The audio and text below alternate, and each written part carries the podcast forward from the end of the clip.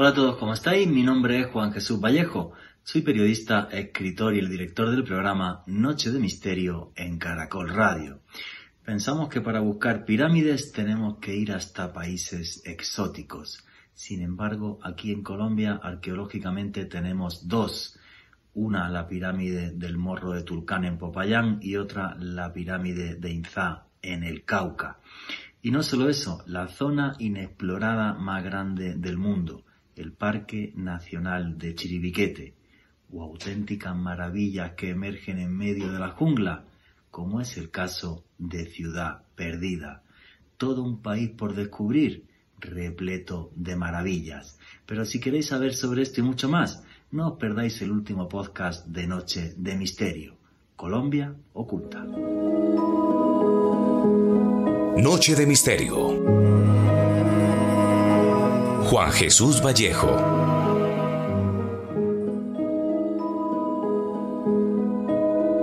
Estamos en plena Navidad y pensamos en lugares exóticos, con pirámides, playas increíbles y ese tipo de cosas. Y si no se olvida que vivimos en un país hermosísimo, que nos puede dar absolutamente todo lo que queramos, que puede satisfacer al más avezado de los viajeros. Aquí tenemos pirámides, selvas, desiertos, playas, una jungla que parece mágica, tan mágica incluso que hasta ahora es protagonista de la última película de Walt Disney, Encanto. Realmente Colombia es un país de ensueño y Colombia tiene mil rincones ocultos. Y de eso va el programa de hoy, que merece la pena conocer mucho mejor las maravillas y tesoros que tenemos aquí en nuestro país. Buenas noches, noctámbulos. Mi nombre es Juan Jesús Vallejo. Lo que queráis seguirme en redes sociales, mi Twitter es arroba. Vallejo, Juan J. E. Vallejo. En Instagram y en Facebook, Juan Jesús Vallejo. Y aquí lo que hacemos es periodismo de misterio. Nosotros os ponemos los hechos encima de la mesa y vosotros decidís qué hay detrás y qué no. Los que os guste el periodismo de misterio, también hay un canal de YouTube que es Oculto tras la sombra. Ahí todas las semanas sacamos vídeos y tenéis un montón de cosas interesantes. Y arrancamos ya el programa sin más dilación.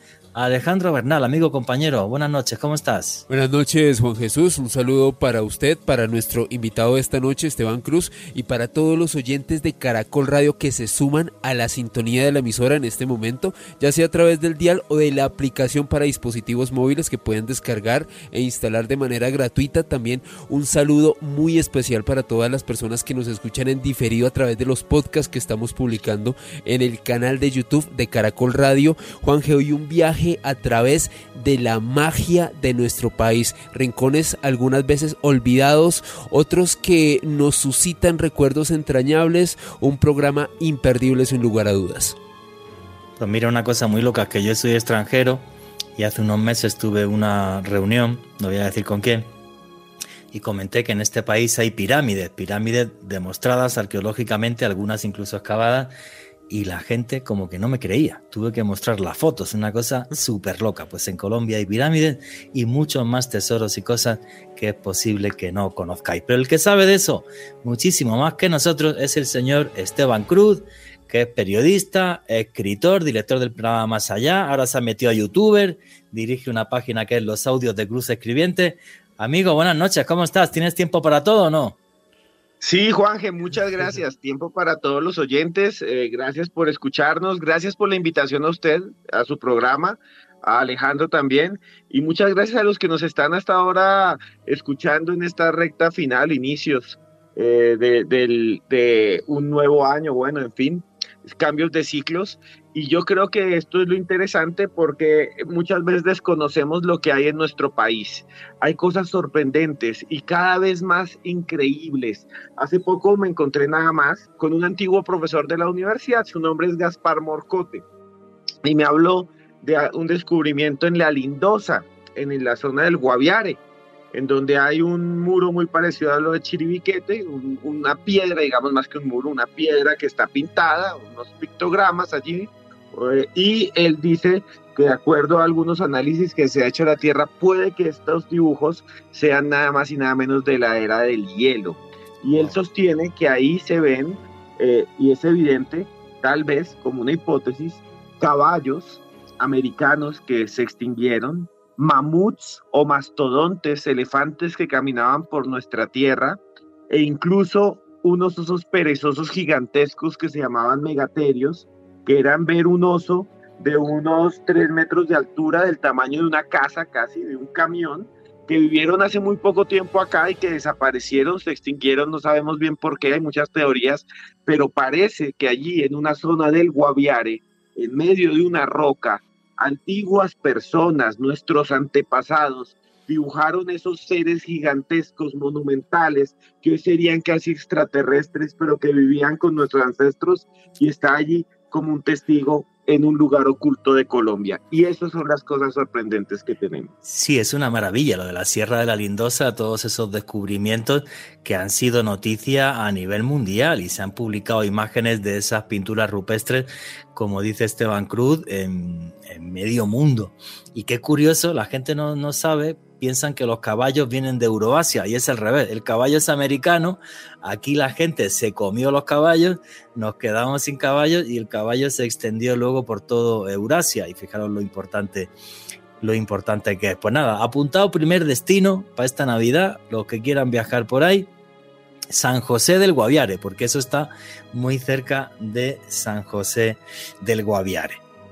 Pero vamos a hablar también de otros rincones eh, ocultos que tiene eh, el país. Bueno, y yo que veo tu Instagram, que es Cruz Escribiente, y pones unos lugares muy locos a los que vas y que yo no conozco, pues no sé si es por ahí por la zona de Boyacá, Cundinamarca, vi de repente que pusiste una fotografía de un lugar que era como una especie de prado de brujas y no sé si se reúne la gente o qué vaina es esa. Cuéntame eso que a mí esa foto me dejó loquísimo.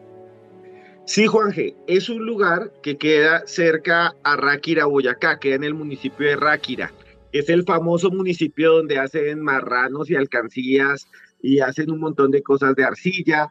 Pueden ir allá, es súper turístico, las casas son muy coloridas, queda más o menos a 30, 40 minutos de Villa de Leyva, de Bogotá sería más o menos dos horas y media, tres horas, pero es un lugar que queda en las montañas, no es cerca al pueblo, hay que tomar un carro, un taxi, te llevan hasta allá, es más o menos a 25, media hora sobre una montaña y unos cerros donde no hay casas, donde no hay tiendas, donde no hay ni siquiera árboles, es un pasaje muy árido, un, lugar donde hay pozos de agua que durante años las personas decían que aparecían unos extraños seres, unas criaturas oscuras que llegaban eh, al final del día, sobre el atardecer, descendían sobre este punto que es un lugar plano, aplanado, y ahí ejecutaban algo sobre la tierra. La gente decía que los veían moverse casi flotando o moverse encapuchados o sombras sobre la tierra como si la barrieran.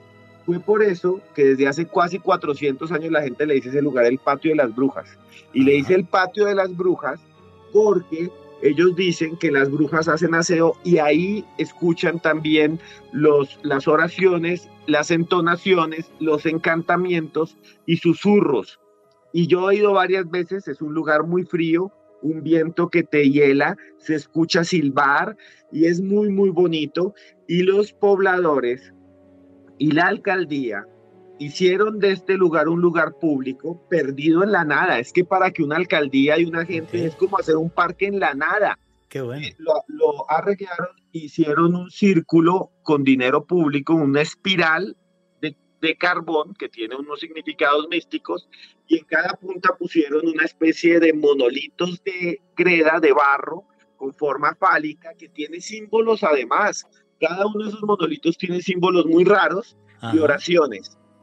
Y Juanje, lo más loco es que se parecen mucho a otros lugares eh, arqueológicos cercanos, como es el Infiernito y el, el, Pozo de Donato, que queda en Tunja, que son los únicos lugares con San Agustín en Colombia que tienen monolitos. Monolitos que son una especie de piedras labradas gigantes, cuando hablo gigantes son muy grandes, con forma de pene, que además le servían, y se ha estudiado mucho por muchos arqueoastrólogos, arcoastrónomos, perdón, arcoastrólogos me van a matar, arcoastronomía, por muchos, por muchos de estos investigadores, como Silva Celis, que ya murió, que dicen que ahí les servía para saber cuándo cosechar. Lo raro de este lugar, del patio de las brujas en Ráquira, es que todavía la gente dice que es un lugar mágico, uno va y está solo, y a veces uno se encuentra con unos, una pareja o a veces personas solas que están ahí, no sé por qué, como si meditaran o como si se quisieran conectar con el universo. Oye, qué curioso, pues es una leyenda en el fondo. A mí lo que me recuerda es a duendes y ese tipo de seres elementales que se aparecerían en ese, en ese, en ese, en ese altiplano. Y bueno, pues ese recuerdo ha cuajado tanto en la gente de Ráquira que en honor a ese tipo de elementales han hecho todo, todo esta parafernalia. Además está apoyado por el ayuntamiento. Me parece genial porque ese tipo de historias son parte de la cultura popular de todos los pueblos del país. Y lo que te he dicho, pues me parece, eh, me parece genial. Yo creo que toda esta zona de acá, Boyacá, Cundinamarca, también es una gran desconocida. Nos encerramos aquí en Bogotá y no vamos a buscar lugares por ahí. Vamos solo Villa de Leiva y no vemos una, una opción B. Y yo recuerdo eh, lugares realmente eh, hermosísimos, como por ejemplo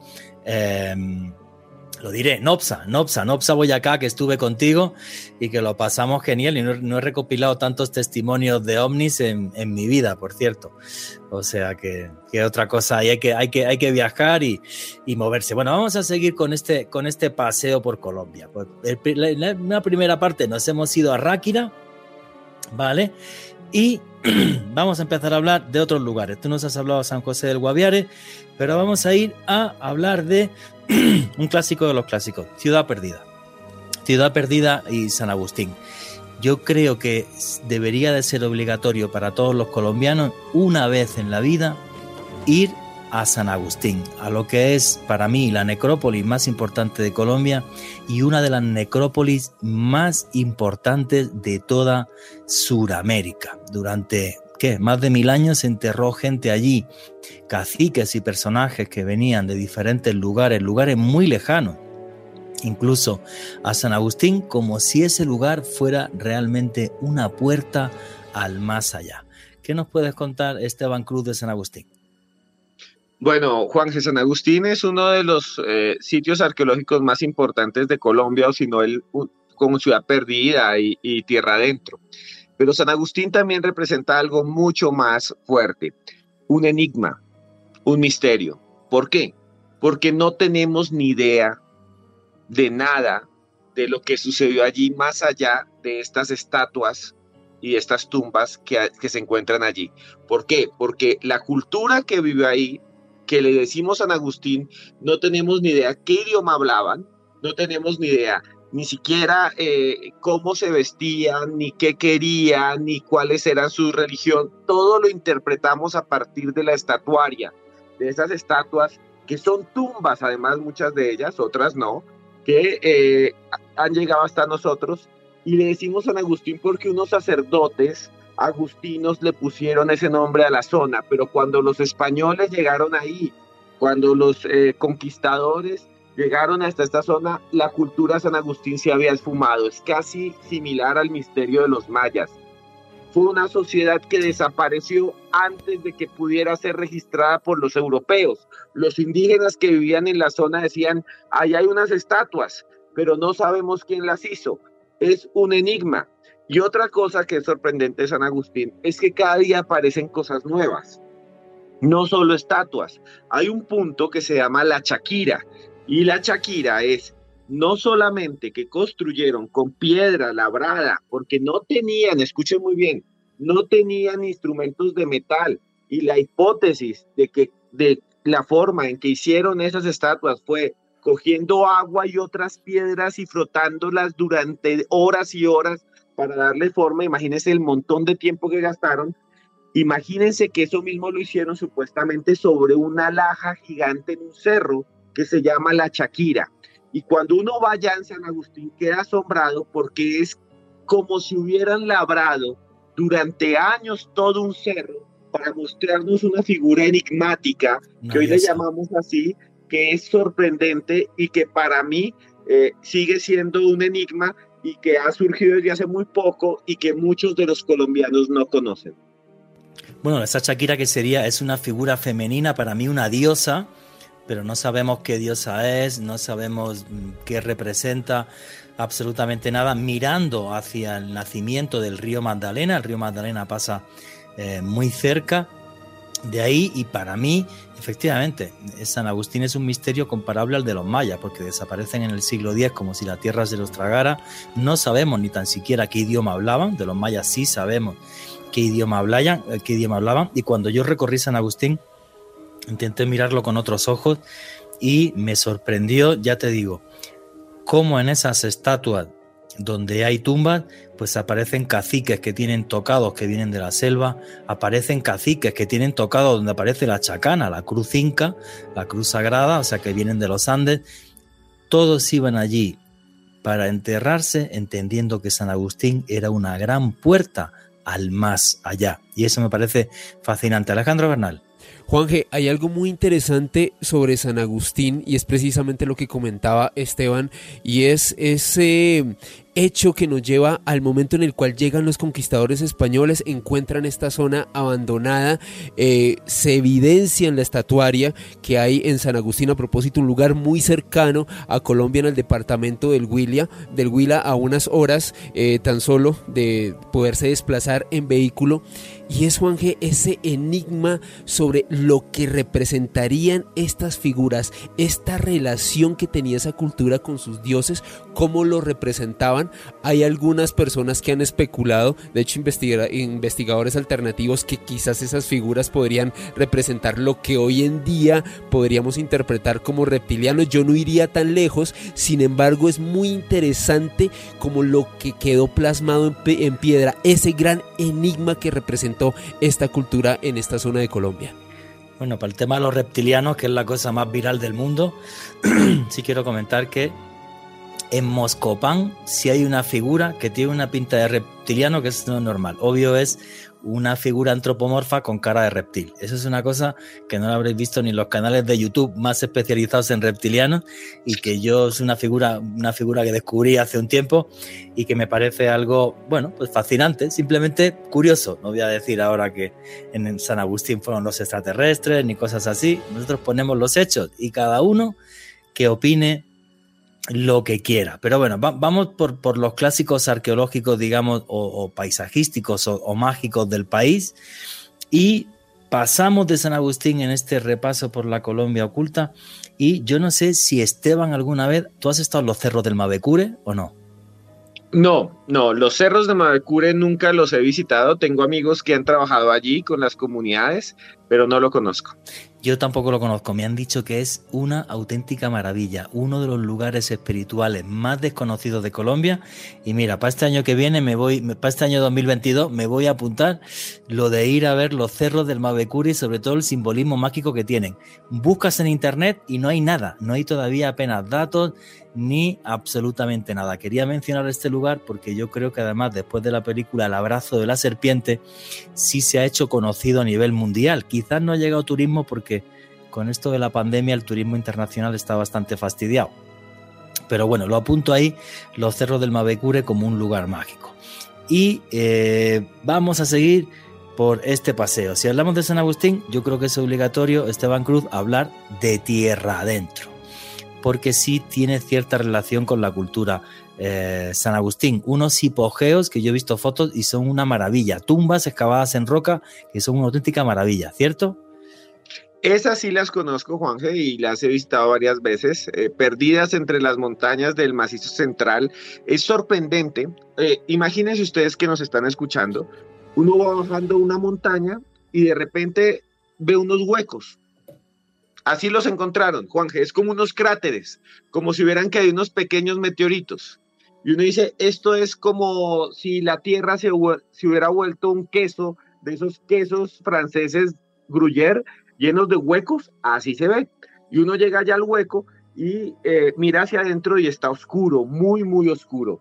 Y de repente uno dice, ah, esto es una cueva, pasa alguien por ahí, se cae y se, cae, y se casca, se golpea, pero de repente observa y se da cuenta que hay peldaños. Y cuando uno baja esos peldaños de escalera, empieza a meterse en la tierra, empieza a meterse en la mitad del barro cocido, de los bordes. y empieza a sentir que entra dentro de otro clima, se siente distinto. Ese clima en esa zona es semicálido, templado, pero dentro sientes un poco más de calor.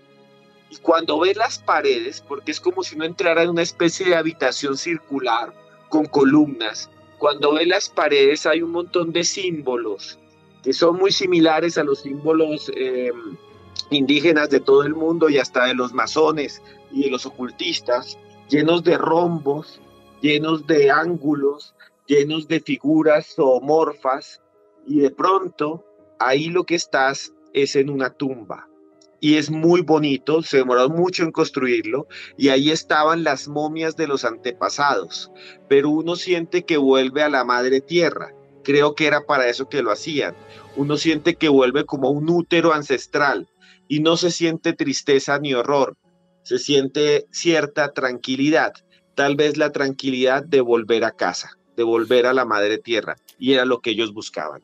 Qué curioso, o sea, realmente hacer un útero dentro de la tierra para volver a renacer. Eso me parece eh, súper interesante. Y la talla es como en piedra volcánica, una cosa así, ¿no? Porque tallar ese tipo de piedra, me imagino que no será una piedra muy, eh, muy compleja de tallar. Alejandro Bernal. Juanje, sobre tierra adentro hay algo que me parece fascinante y es que algunos investigadores de diversas partes del mundo han establecido que en efecto este lugar aquí en Colombia representa el mayor tesoro de monumentos religiosos y esculturas megalíticas de América del Sur por encima de la isla de Pascua y de Machu Picchu. Si estamos hablando de palabras mayores, eh, los investigadores han establecido que precisamente en tierra adentro se encuentran alrededor de 162 tumbas subterráneas que fueron excavadas en roca volcánica, Juanje, lo cual le da un valor agregado bastante importante a este lugar.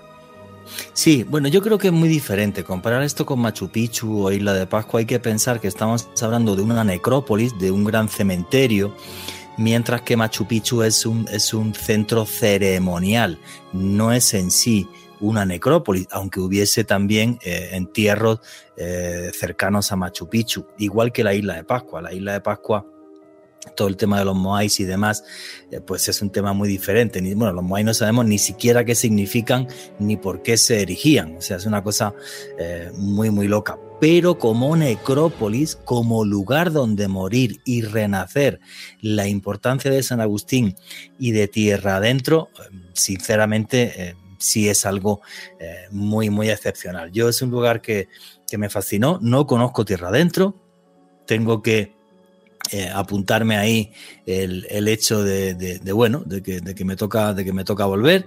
Y eh, bueno, listo, pues, pues eso es básicamente. Esteban, ¿qué quieres comentar? Solo sobre tierra adentro de una cosa que, que es sorprendente. Se han encontrado muchos de estos hipogeos, pero muchos, yo creo, todavía están por descubrir.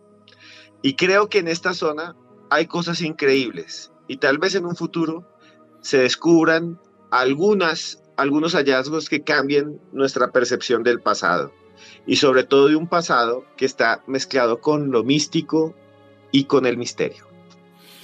Yo estaba hablando con Esteban Cruz porque el siguiente viaje que voy a hacer por Colombia, y lo tengo ya, pero mm, a punto ya de comprarme el billetito de avión, es a Leticia, a la Amazonía. Y es que no somos conscientes de que el río Amazonas pasa por tres países, Perú, Colombia y Brasil. Yo he vivido la Amazonía peruana y me pareció fascinante, pero Esteban Cruz, ¿cómo es un paseo por Leticia? ¿Qué tiene de especial que descubrir, aparte de ver el río Amazonas, tribus indígenas, una naturaleza que me imagino que será exuberante? Leticia Juan Jesús es la triple frontera. Eh, ahí confluye Perú, Ecuador y, perdón, Perú con Ecuador, ya estaba yo yéndome más lejos. Perú, Brasil y Colombia. Colombia. Al frente hay unas islas de Leticia que es, que es de Perú, se llama Santa Rosa y ahí la gente va como de turismo para viajar. Pero Leticia realmente es una ciudad partida en dos, la mitad brasilera está allí y la mitad colombiana. Es solo pasar una calle y ya estás en Brasil.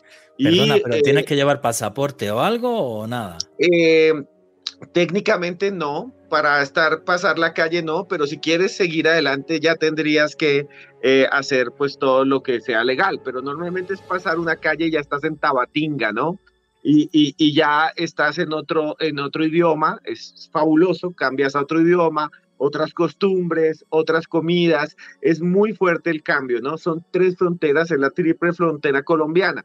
Lo que tiene eh, Leticia interesante es que nosotros tenemos solo esa pequeña parte del Amazonas que le llamamos el trapecio. Y, y, perdimos gran parte del Amazonas en negociaciones con Perú, en negociaciones con, con Brasil, y es como el puerto colombiano y ahí lo que uno tiene es la posibilidad de viajar a otro pequeño municipio, Leticia no es tan pequeña, pero pues, que se llama Puerto Nariño. Y lo que hay en la zona es una gran cantidad para los amantes del misterio de mitos, leyendas e historias. Por ejemplo, vamos a encontrar un montón de estatuas gigantes de madera de Yacuruna, que es el, la deidad o el bufeo, que es una especie de criatura mágica del río que se transforma en delfín rosado, aparece, muchos dicen que lo han visto, enamora a las mujeres, se las lleva y se las roba y a veces aparecen muertas, ¿no? Es algo medio oscuro. Y hay un montón de mitos de la selva, Caiporá, por ejemplo, una criatura que tiene los pies al revés para perder a los cazadores. Y una historia más aterradora que me han contado que también está en el Guaviare, que es moderna, es el llamado motorista fantasma o motorista sin cabeza. La gente dice que va en un barco y escucha el ruido del motor de otro barco, pero cuando ven no hay nada. Empiezan a buscarlo y lo que ven es una especie de canoa espectral donde viene un ser decapitado. ¿Por qué aparece esta criatura? Dicen que hace mucho tiempo, incluso con nombre propio, no lo recuerdo, pero es un señor que se llamaba Alfonso González o algo así, que fue un colono de la zona del Guaviare y él iba en, ese, en esa barca y fue a prender el motor, que era un motor fuera de borda, y como no funcionaba, metió la cabeza y el motor le cortó la cabeza. Y desde entonces vive vagando y asustando a las personas. La gente dice que lo ve, que ve el motorista fantasma. Y así hay muchas más historias que tú ya conoces, los mochacabezas, los pistacos, las nutrias gigantes que sí existen. Tengo que decir que ahora si voy a Leticia, ya he estado hablando con el guía que voy a tener allí y él me comentó que ha visto luces extrañas por encima del río Amazonas, luces pequeñitas, y que me va, me va a llevar para que entreviste a varias personas que también han visto. O sea que realmente es una zona que yo creo que está todo por investigar. Oye, Esteban, ¿y es fácil llegar a convivir con las tribus indígenas un par de días, entender sus mitos y esto allí en Leticia o no? Sí, hoy en día la mayoría de los grupos cercanos, eh, Muinane y demás, están muy permeados por el turismo, ¿no? Digamos que son grupos que sufrieron muchísimo durante las caucherías, eh, en la época de las grandes caucheras que saca, incluso los Ford tuvieron ahí Portland, no, tuvieron una finca grandísima donde llevaban el caucho para las ruedas y un montón de cosas más. Eso supuso un gran problema para las sociedades indígenas de allí que fueron esclavizadas, reducidas, exterminadas. Lo que queda pues son los grupos cercanos a Leticia, pues ya son, son comunidades como nosotros prácticamente, que guardan su tradición, sus historias, pero que al mismo tiempo pues vas como turista, puedes hablar con ellos, puedes, te cuentan sus historias, no hay ningún problema. Incluso puedes viajar hasta, hasta Brasil, que queda muy cerca, hay poblaciones también, Benjamin Constance y otros más, y hay gente que toma un barco que dura varios días, que no es muy costoso, que te lleva hasta Manaus, la capital de Brasil. Y si vas contracorriente, puedes llegar a Iquitos, que es la capital amazónica de Perú, que son las dos grandes ciudades del Amazonas. Que es espectacular. A mí Iquitos me encantaba. Es una ciudad tremendamente divertida. O sea, me gustaba, me gustaba muchísimo. Bueno, sigamos por este paseo por eh, una Colombia oculta, mágica y fascinante. Para mí, el que sería el Machu Picchu colombiano, porque el entorno natural es una cosa realmente fuera de lo común, es Ciudad Perdida. Alejandro Bernal, ¿qué datos tienes sobre Ciudad Perdida o Teyuna, que también se le llama así? Juanje, básicamente uno de los principales sitios arqueológicos de nuestro país, tal y como lo comentaba Esteban en el anterior bloque, para las culturas de los Cowis y los Wiwas, es el corazón del mundo aquí en nuestro planeta. Esta fue una ciudad construida alrededor del año 700 después de Cristo por un eh, pueblo eh, indígena de nombre, bueno, Tairona, al menos así lo denominaban los españoles. Sin embargo, tal y como usted lo, lo comentaba Juan Jesús, los lugareños, las eh, tribus que habitaron en esta zona lo llamaban los Teyuna. Hay algo muy interesante en específico sobre, sobre esta ciudad perdida y es que fue construida 650 años antes que Machu Picchu, aproximadamente, eh, pues como les decía, unos 700 años después de Cristo de nuestra era, lo cual demostraría que en específico en este punto de Colombia, que a propósito es muy cerca de, de Santa Marta, pues ya había una cultura, un pueblo que estaba realizando estos prodigios que hasta el día de hoy nos legan un, hallazgo arqueológico bastante importante para nuestra cultura y nuestro legado histórico. Eh, Juanje, hay algo muy interesante y es que fue descubierta hacia la década de los 70, específicamente en el año 73, por unos guaqueros, o sea, personas que iban en busca de tesoros, buscando eh, poder hallar oro en esta zona y de forma accidental hallaron esta ciudad perdida que hasta el día de hoy se convierte en uno de los hallazgos arqueológicos más importantes de nuestro país.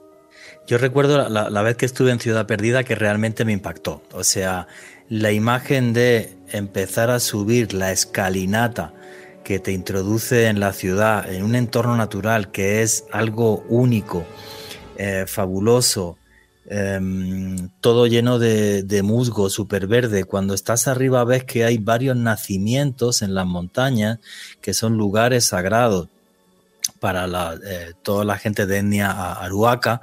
Eh, no se pueden visitar, no se puede, no se puede subir. Eh, y realmente eh, me pareció algo muy fuera de, lo común y muy, muy espectacular. Y creo que he visto algunas cosas en mi vida y he viajado un poquito a nivel internacional. Realmente me sorprendió, me sorprendió mucho. Yo creo además que cada vez más la, comunidad Wiwa ya tiene una agencia de viajes y puedes ir, y puedes ir con ellos que son los que creo que mejor te van a explicar cómo es realmente eh, la historia espiritual del lugar, que básicamente, bueno, pues era una pequeña ciudad donde se nota muy, muy claro lo que sería la terraza donde estaría la cabaña eh, del mamo o del cacique, eh, muy por encima del resto en, tamaño. Y bueno, pues una ciudad también sagrada precisamente por esto, por, por estos nacimientos de agua que tienen tan cercanos, se entiende que es un lugar eh, dador de vida. Esteban Cruz, tú también has estado en Ciudad Perdida, creo que además un par de veces. Sí, sí, varias veces he subido hasta allá, quiero volver. Eh, realmente el camino es una aventura. Hay dos formas de subir, o en helicóptero o a pie, y como nosotros somos de a pie, no de tener plata para helicóptero, pues obviamente nos toca subir a pie varios eh, días, si uno quiere, ir más descansado. Y hay una cosa muy interesante sobre Ciudad Perdida, o Buritaca 200, como le llamaban los arqueólogos, cuando yo estudiaba antropología en la Universidad Nacional, y es que esta es de alguna manera em, no la única ciudad perdida o la única población que puede estar allí. Yo recuerdo muchísimo cantidad de gente diciendo que hay más construcciones así, más pueblos entre las selvas, más pueblos en la Sierra Nevada de Santa Marta. Recuerden ustedes que la Sierra Nevada de Santa Marta es la montaña con mayor altitud cercana al mar y está frente al mar Caribe. Literalmente uno puede estar en uno de esos picos con nieve, que cada vez hay menos nieve, y desde ahí ver el mar Caribe. Los microclimas son tremendos. Cada vez que uno sube un rato se enfría más todo. Juan lo vivió y cambia la fauna, cambian los pájaros, cambian los árboles. Pasa uno de estar en la playa caribeña a estar, puede llegar hasta un páramo lo interesante de Ciudad Perdida es que no puede ser, es que se cree que no es la única, que tal vez sea parte de una red de poblaciones, ciudades, si les queremos decir así, aunque es demasiado, de poblaciones que estuvieron allí y que hoy en día están perdidas. Ese es el gran misterio. Ahí debió haber más una civilización que construyó muchísimas más construcciones como estas, núcleos urbanos que hoy en día seguramente están bajo la tierra o entre los árboles. Hace dos años Jeremy Lin, eh, trabajando para National Geographic, eh, gracias a tecnología LIDAR, que es una tecnología que, es con el rayo láser y que, digamos, elimina eh, la vegetación de la selva y, profundiza, pudo descubrir otra ciudad perdida que puso, puso ya en contacto y, que le habló a arqueólogos colombianos. Posiblemente, bueno, pues se tarde años en, que se escabe, pero sí, sí, o sea, no, no cabe ninguna duda que hay más ciudades perdidas como, como esta de la que estamos hablando. Repito, a mí me pareció algo muy, muy espectacular. Me quedé, por ejemplo, con, una cosa que me llamó mucho la atención, que es que hubiera una gran losa donde aparecían los caminos de la sierra, o sea, hacían mapas líticos, mapas en piedra, para ellos mismos poder llegar a orientarse. Es una cultura fascinante repito, y súper recomendado eh, el tema Ciudad Perdida. Faltan 11 minutos y yo quiero que Esteban Cruz nos siga descubriendo rincones mágicos de Colombia porque él, sí viaja un montón por el país. Eh, oye, si yo te dijera, Esteban, cerca de Bogotá, en Boyacá, Cundinamarca, algún sitio que sea una maravilla y que sea poco conocido, ¿cuál me diría? ¿Cuál es el primero que te viene a la mente? Bueno, Juanje, hay un montón, pero eh, muchas personas no, no se dan cuenta. Hay una ciudad muy cercana de Tierra Caliente, eh, muy, muy, muy caliente, que se llama Honda. Y Honda es como una pequeña ciudad del Caribe en el centro de Colombia. El centro histórico de Honda fue construido por los españoles con los mismos planos y diseños que Cartagena de Indias. Entonces, cuando uno camina por las calles del centro de Honda es como caminar por las calles casi de Cartagena de Indias. Era el puerto que conectaba a Santa Fe, la capital del virreinato, con Europa. El río Magdalena era la gran arteria y lo interesante son cosas que han sucedido allí que son realmente misteriosas. Hace algunos años el río Magdalena bajó su caudal y aparecieron barcos coloniales y antiguos puertos allí, construcciones de piedra que rápidamente se volvieron a tapar, pero que siguen siendo un misterio. Y cerca a Honda hay una gran cantidad de bóvedas y túneles labradas en las en las paredes que se dice eran túneles que conectaban con antiguas minas de oro. Incluso hay escritos que hablan de galerías subterráneas coloniales en donde se escondía el oro y muchos creen que todavía están allí. Honda también es llamada la ciudad de los puentes porque ahí confluyen varios ríos y hay muchísimos puentes de tiempos antiguos y tiempos modernos. Si usted quiere ver algo muy raro, vaya a las iglesias de Honda y verá un montón de señales al estilo del código da Vinci colombiano de la explotación del oro y de los secretos del oro, porque, escuchen bien, se cree que muchos de los españoles que llegaban ahí, en vez de mandar el oro al rey, decían, bueno, aquí encontramos tanto oro, digamos 10, 10 piezas de oro y, al, y se quedaban con 90. Al rey le mandaban una parte y otra se la guardaban para ellos.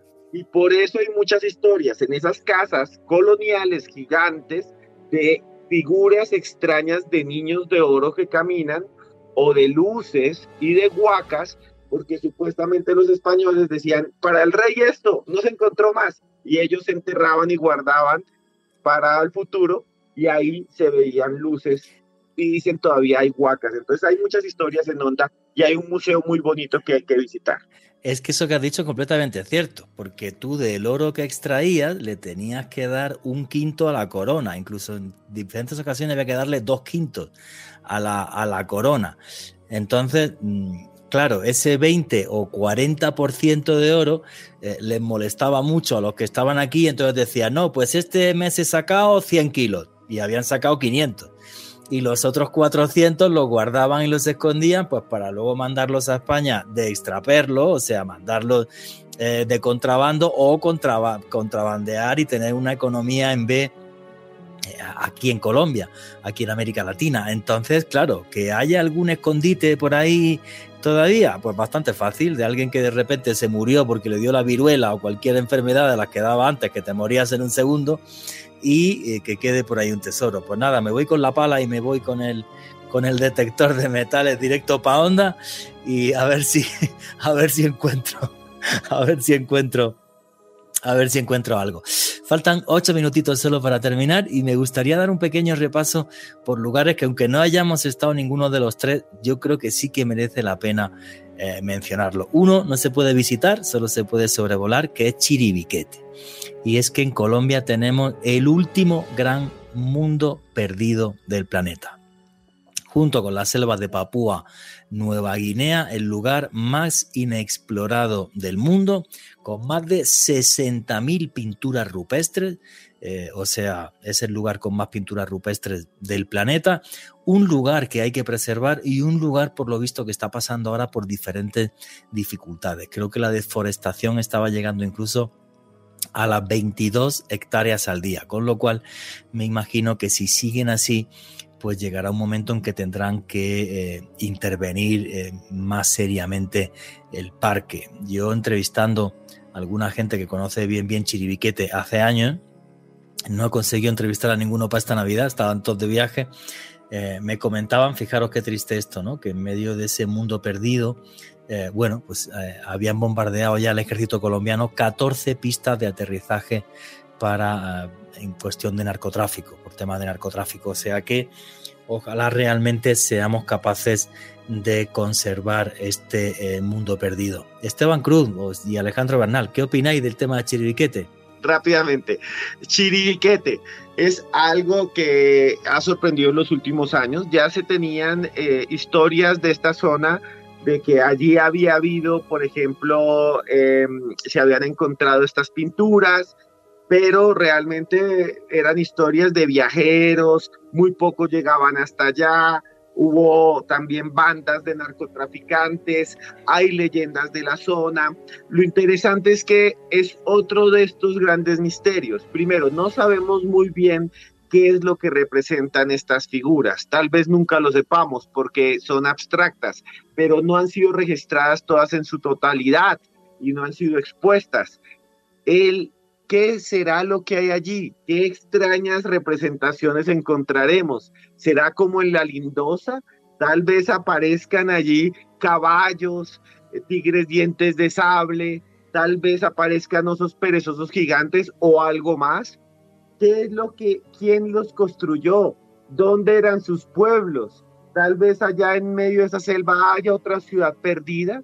Tal vez hubo otra civilización Antiguos escritos nos hablan de ciudades perdidas en la selva, el famoso Paititi, o nos hablan de las ciudades gigantes de la selva de oro, ¿no? El mito del dorado y otros más. Tal vez lo que estamos viendo es la representación de una cultura sofisticada de la cual no sabemos nada. Vemos las pinturas, pero no hemos encontrado sus pueblos. Tal vez nunca los tuvieron, o tal vez están allí entre la selva. Yo creo que una cosa muy clara, Chiribiquete y las pinturas son el recuerdo de un mundo perdido. Ni siquiera sabemos hace cuántos miles de años fue ese mundo y esa civilización, porque hay eh, diferentes pruebas de carbono 14 que elevarían la, la, cifra eh, a hace 20.000 años, pruebas que son muy controvertidas y otros arqueólogos dicen que no, que no puede ser tanto. Lo que sí es cierto es que cuando uno analiza las pinturas, las fotografías, que yo lo he hecho, la cantidad de personas que aparecen en rituales sí nos hablan de ese Paititi, de una gran civilización amazónica, que la hubo y que Gaspar de, Carvajal, que era el cronista, el, fraile que iba con Orellana cuando entraron por el Amazonas y dijo que vio un montón de ciudades, pues la arqueología nos ha demostrado hace pocos años que no mentía que esas ciudades desaparecieron por el choque bacteriológico, murió muchísima gente y por eso es un mundo del que no quedó recuerdo pero que realmente es un mundo que existió. Fascinante y me encantaría algún día también explorar Chiribiquete. No creo que me dejen.